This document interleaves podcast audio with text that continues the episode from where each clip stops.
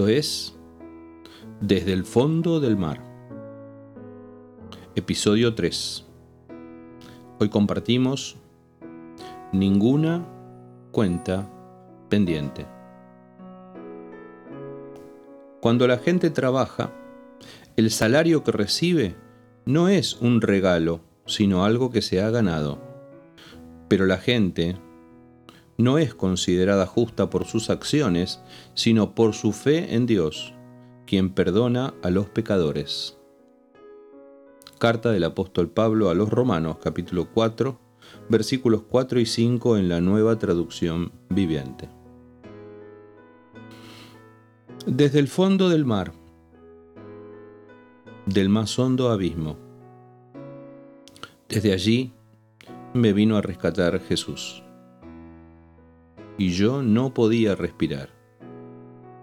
Sentí que estaba en el fondo del mar, como enredado en algas, tratando sin éxito de salir a la superficie.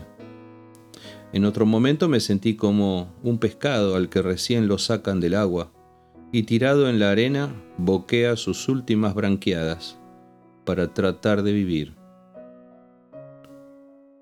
Yo solo en la noche oscura, bajo ataque y boqueando. Lindo panorama. Me di cuenta, sin embargo, que eran dos abismos los que se abrían ante mí. Uno, el del ahogo, la falta de aire y la sensación de morir. Yo no quería morir. El otro más complejo, espiritual y eterno, el abismo de no saber si uno está a la altura de la demanda para acceder a esa eternidad que tanto predicamos. Pero Dios tenía reservada una sorpresa. Ahora entiendo que si la promesa de Dios fuese solo para aquellos que obedecen la ley, entonces la fe no haría falta y la promesa no tendría sentido. No hay nada que hacer. Tiene razón Pablo, el apóstol, cuando dice que la ley siempre trae castigo para los que tratan de obedecerla y que la única forma de no violar la ley es no tener ninguna ley para violar. Romanos 4, 14 y 15. Pero eso lo veo ahora, no lo veía en aquel momento. Estaba obnubilado y yo no podía respirar. Quise ponerme a cuenta con Dios. Recuerdo haberle dicho dos veces, Señor, te pido perdón por todos mis pecados, pasados, presentes y futuros. Como ves, quería cubrir todos los ángulos. Quería asegurarme delante de Dios de que no quedara ninguna cuenta no saldada. Me detengo aquí porque esto nos puede pasar a todos. Sentir que estamos en deuda ante Dios es lógico. No hay justo ni aún uno. No hay cristiano que no cometa errores y en algún rincón de la culpa queda siempre, por más gracia que predicamos, ese terror.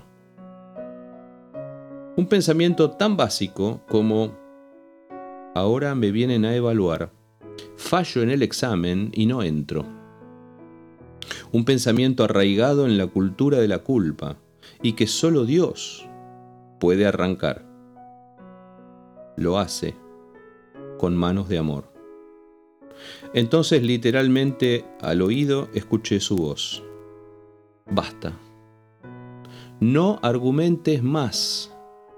No hay ninguna cuenta. Descansa.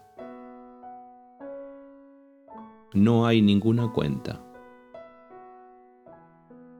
Todavía lloro al escuchar esas palabras. Me las dijo al oído y me sacó a superficie, al mismo tiempo de los dos abismos. Puede hacerlo por vos Vidas llenas de fe no deben temer al instante final. Será cuando deba ser y será en sus brazos. No hay ninguna cuenta. Sé libre.